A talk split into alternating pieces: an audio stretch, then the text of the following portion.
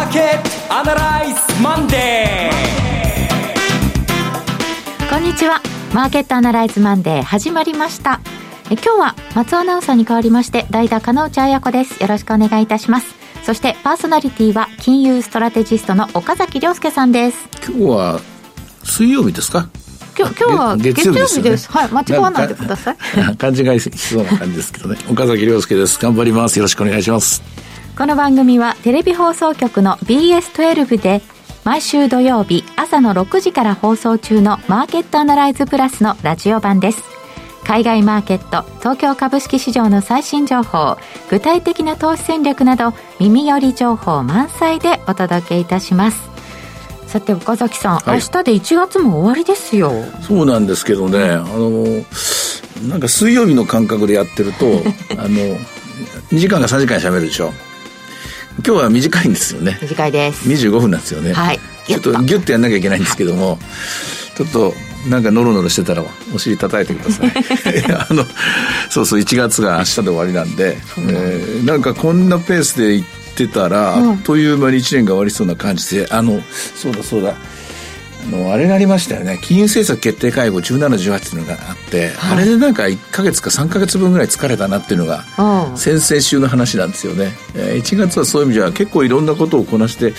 うん、そういう意味ではマーケットもそうですけどもちょっと今軽く緩んでる弛緩したところにいるような気がしますね。ああなるほど。ちょっとエアポケット、はい。えー、それでは番組進めてまいりましょう。この番組は株365の豊トラスティ証券の提供でお送りいたします今週のストラテジー。このコーナーでは今週の展望についてお話しいただきます。はい、あの、そうなんですよ。えー、今、今週、来週、再来週の注目スケジュールなんていうのを大体月曜日こうチェックするんですけども、はい、えっと、明日日本の鉱工業生産指数の発表に始まってですね、あとは有効求人倍率、失業率、それから10、12月決算の話がどんどん出て、アメリカでは FOMC が始まって、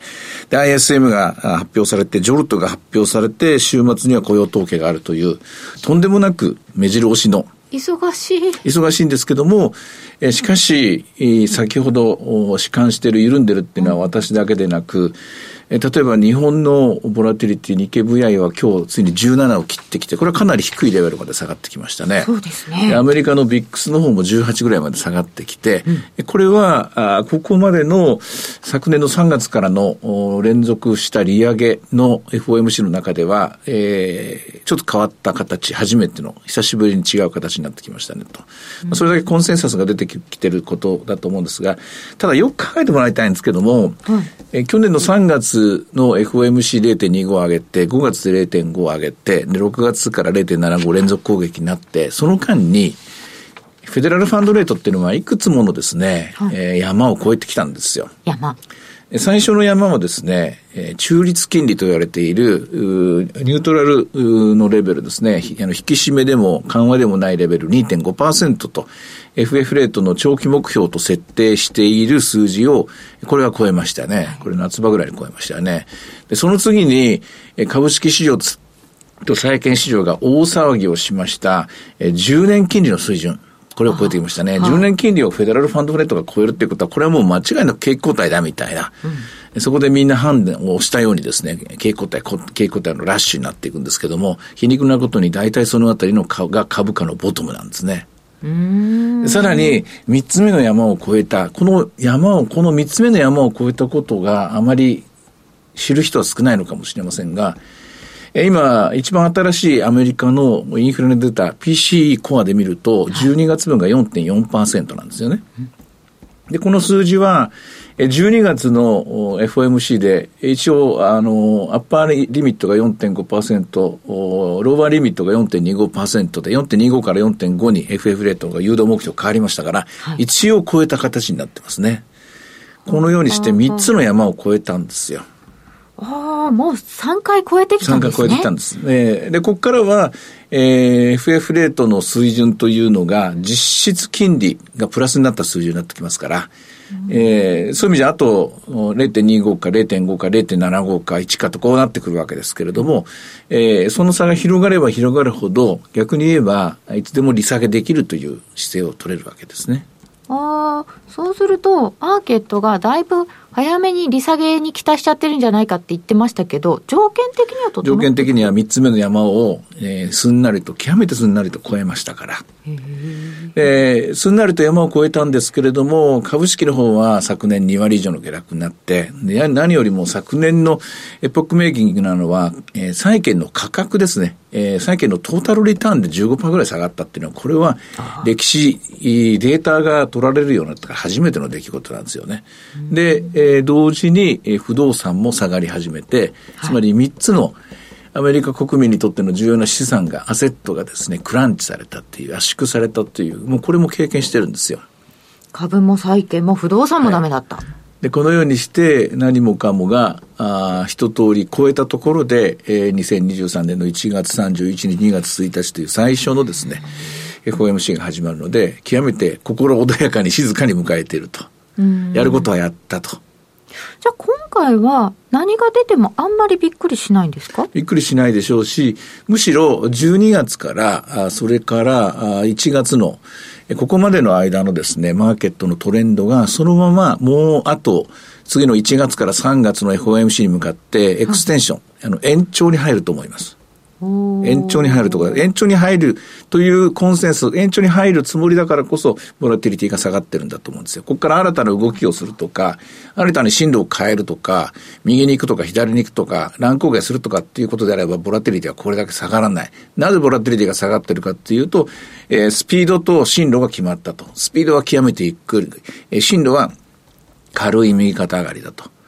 で、結論的には、あ今日の大事な、えー、ポイントになりますけども、今週も先週と、あるいは先々週と同じく、日本株は買いでいいと思います。27,500円も、狙うところになって、何やらちょっとおっかなびっくりでもうそろそろリグおうかなっていうことが思われてるかもしれませんが、まだいけると思います。うん、えまだいけることの一つの理由としては、来週にかけての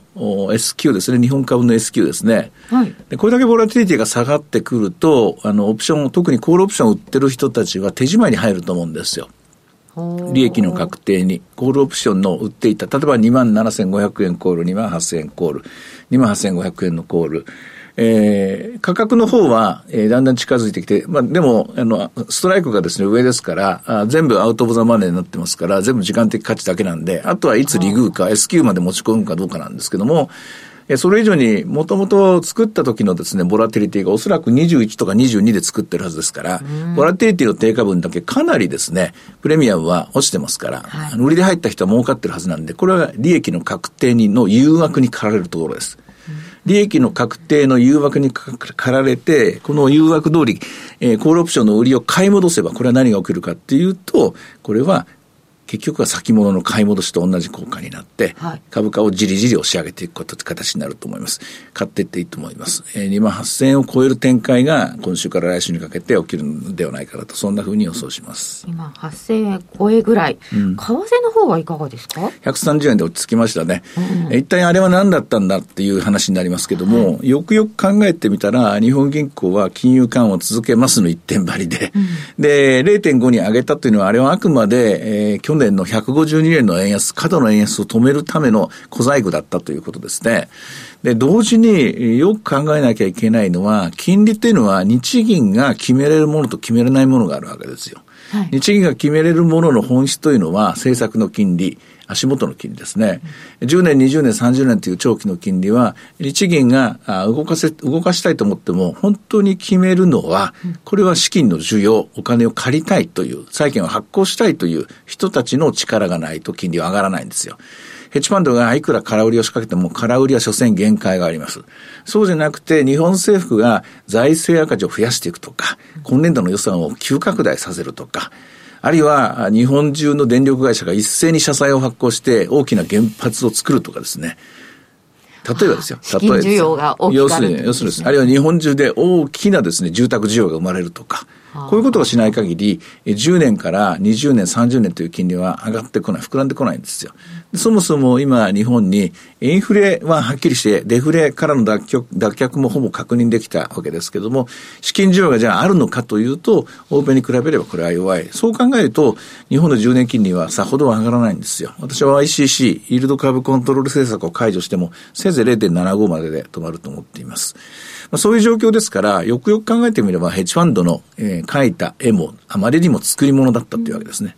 でその作り物の、まあ、正体が分かれ、バレちゃったので、で為替は、じゃあどうすりゃいいんだということで、とりあえず今いるところ、130円プラスマイナス2、3円というところで、均衡点を見つけたのかなと、そんなふうに思いますね。はい。えー、いろいろ展望していただきました。えー、株365の動きはいかがでしょうか？えっ、と、今日も小動きなんですけども、一応、堅調な展開と言っていいんじゃないでしょうか。寄り付きが429円、高値484円、安値350円という極めて狭い134円の値幅の中で、現在は431円ですから、えー、8時30分に始まった寄り付きの値段とほぼ同じところで、えー、11時45分、つまり、えー、3時間15分が経過したという感じですね。小幅高、小動き。はい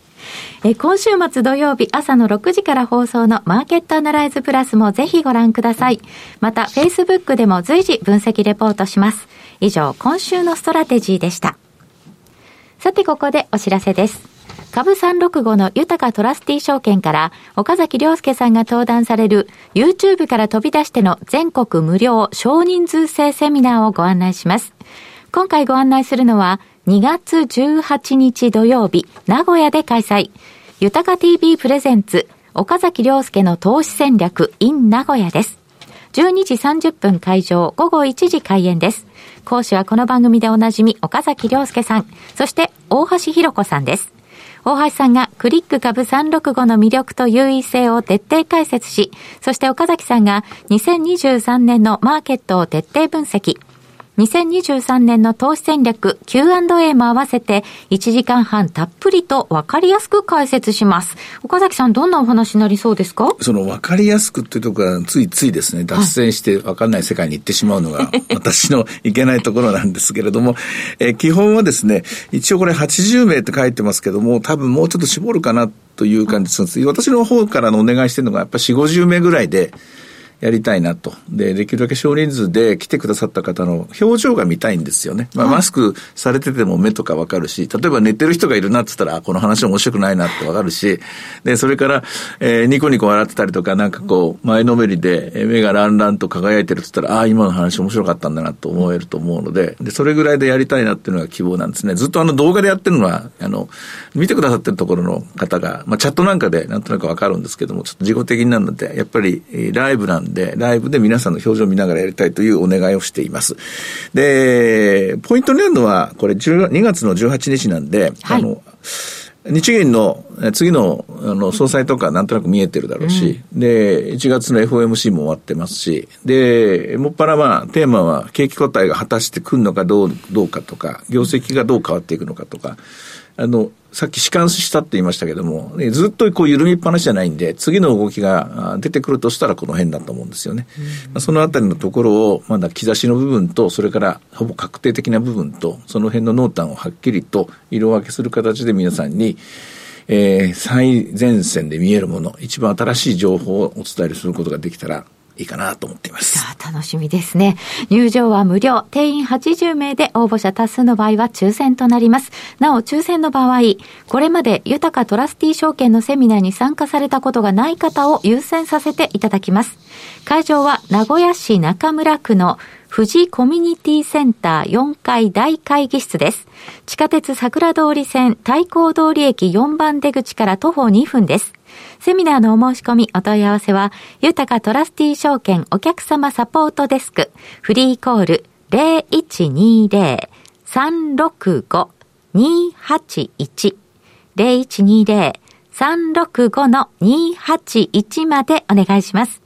受付時間は土日祝日を除く午前9時から午後7時まで。締め切りは2月8日。応募状況によっては締め切りを前倒しする場合がございます。貴重な機会ですので、中部地方にお住まいの皆さん、ぜひふるってご応募いただければと思います。以上、株365の豊かトラスティ証券からセミナーのお知らせでした。なお、今日ご案内したセミナーでは、紹介する商品などの勧誘を行うことがあります。あらかじめご了承ください。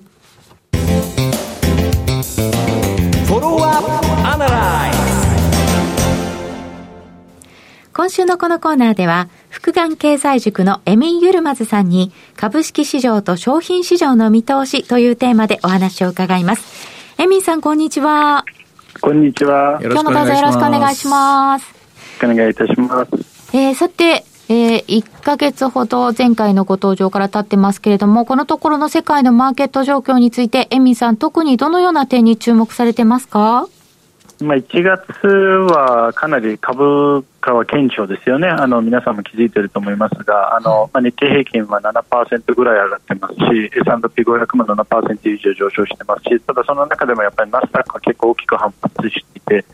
ほぼ倍ぐらいですね、14%上がってます。でまあ、その背景にあるのは、私はあの、まあ、アメリカの FRB に対する、まあ、緩和期待ですね、投資家さんの。でえー、結果的にはですねアメリカのフィナンシャルコンディション指数、金融環境ですねが緩和に動いてしまっているので、えー、それがですね相当グロース株、成長株の、まあ、後押しになっているというふうに考えています。この状況、続くとお考えになりますか？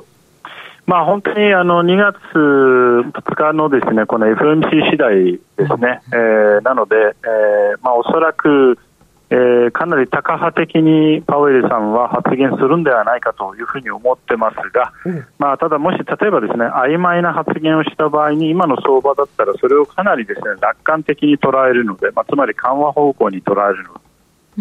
で、うん、ですね高値更新しに行く可能性はあります。ただつまりですね一つ懸念すべきことっていうのはここ足元であのコモディティ価格が上昇に転じていることなんですよね、うん、えー、これは例えば銅価格とか、アメリカに関してはガソリン価格は1月に入ってから9%上昇してますので、えー、木材価格も1月から実はちょっと上げに転じてるんですよ、アメリカ。これらもすべて実はアメリカの金融環境が緩和に動いたからだと私は思ってます。もちろんゼロコロナ解禁、あの中国のですね、の影響もあります。それもそのトレンドを加速させてます。そうなるとですね、1月の消費者物価指数っていうのは意外に高く出る可能性があるんですよ。えー、つまり結構 FRB が今までやってきたことがパーになる可能性があるので本当はだから次の FMC で相当タカ派的に、えー、パウエルさんが発言しないといけない、えーまあ、ただし、えー、もし例えば本当になんかどっちにも捉えるような発言をした場合には今の相場だったら相当楽観的にとってさらに、えー、今度緩和方向に動いてインフレがもう一回ですねえー、上昇に転じる、そのリスクが私は十分あるんではないかと思ってます。困ったところなのは、あの、私もセミナーとか、あとテレビ、ラジオ、ね、動画とかで質問をよくされるのが、ナスダック買っていいですかねっていう、そういう質問がもうストレートに来るんですね。もうそれはそうで、去年あんだけ下がりましたから、リターンリバーサルを取りに行くなら、ナスダックだろうとかですね。まあ、当然のことながら値幅も大きく動きますからね、皆さんも期待が集まってるんですが、ただセオリー的に言うと、セオリー的に言うとこれ、すぐさま利下げが来るわけじゃないから、今年もやっぱり、この辺は我慢しながら、ダウ型の銘柄の方が強いんじゃないかななんてこう、うんちょっと皆さんにはがっかりさせるようなコメントを出してるんですけども、エミさんは、この、えー、グロースがいいのか、バリューがいいのか、まだまだ続きますけども、どんなふうに見てらっしゃいますか？いや、まだまだ私もグロースには早いと思ってますよ。だから、あの、おっしゃる通りで、例えばその昨年から昨年7割下がった株が今年に入って7割上がってたとしても、まだ高値の羽なんですよね、だからそれを考えると、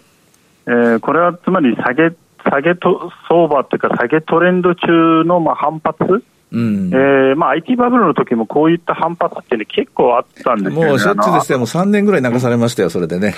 そうなんですよね。なんかアマゾンなんか見るとね、本当に下げ途中で株価が一旦なんか倍になるぐらい 上がった局面もあるから、うん。うんだからあの少なくともおっしゃる通りで、本当にその FRB の利下げが確認できる、うもう本当にこれ、もう緩和転換しました、利下げしますみたいなのが分かるようなですねあのはっきりとしたものがあればいいんですけど今の場合は本当にどっちかというとかなり楽観的にあの解釈してるんじゃないかなと相場としてはね、私が思ってます。では日本株についてはエミンさんいかがですか？えっと、日本株についてもですね、これは結構みんなが気になってるのは、やっぱり日銀が今後引き締めに動くんじゃないかっていうですね、そういう期待があってで、先週発表されたの東京都区部のですね、えー、インフレ率の状況を見ても、まあ、おそらく日本も、えー、3月ぐらいにはもしかしたら5%ぐらいに到達する可能性があるんですよ。あの、消費者物価指数はね。はいそうなると、これあの、やっぱりポストクローダーを見据えた動きが出ているので、あの日銀が私がむしろだから日銀が動くことっていうのは日本株にもちろん影響はあるんですけど世界にもかなり大きな影響を与えるんじゃないかなという感じはいたします。あのやっぱり日銀は結構あのこの全世界の中央銀行が引き締めをやっている中で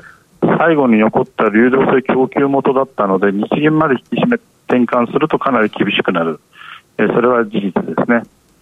世界の金融市場にとってもちょっと引き締めになっちゃうってことですか？前回利上げした時は金融危機がその1年後に来まして、前々回利上げした時はその直後に IT バブル崩壊しちゃったんですよ。あの、ジンクスとして日本銀行っていうのはいつも貧乏くじなんですよね。そうなんですよね。あの、最後の最後まで動かないんで、動いた時には、もうその、もうすでにトレンドが終わってるか、もう終わる直前かですよね。ああ、なるほど。流行り物をか最後に買う人みたいになってまあね、でも3度目の正直ななんで、ここは、ここは本当にプロフェッショナルな、に、プロフェッショナルらしい決断をしてもらいたいところですね。